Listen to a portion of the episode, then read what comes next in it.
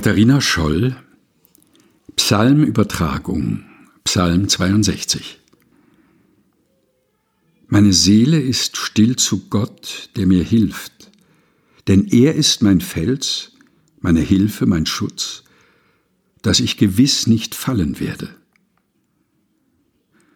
Manchmal möchte ich laut schreien, aber die Worte hängen mir wie tote Brocken in der Kehle.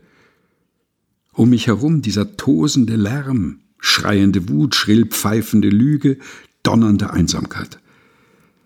Wie eine bittere Wolke umschließt es mich und kriecht mir ins Ohr. Ich kann den Himmel nicht mehr sehen. Aber sei nur stille zu Gott, meine Seele, denn er ist meine Hoffnung. Er ist mein Fels, meine Hilfe und mein Schutz, dass ich nicht fallen werde tosend auch der Lärm ist, tief in mir ist es stiller. Sehnsuchtsstille, die liebt und strahlt, blendend weißes Papier, das auf den ersten Tropfen Tinte hofft. Süßes Nichts, das teurer ist als sonst alles.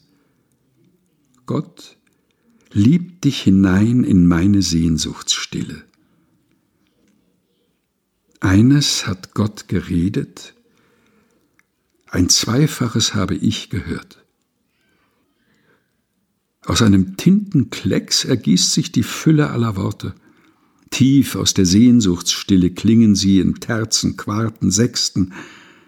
Worte, die im Gleichklang hüpfen, Worte, die sich streitend necken, Worte, die in Stein gemeißelt und solche, die scheinbar achtlos hingekritzelt sind, Worte, die voll Wahrheit scheinen und solche, die sinnlos sind und wunderschön.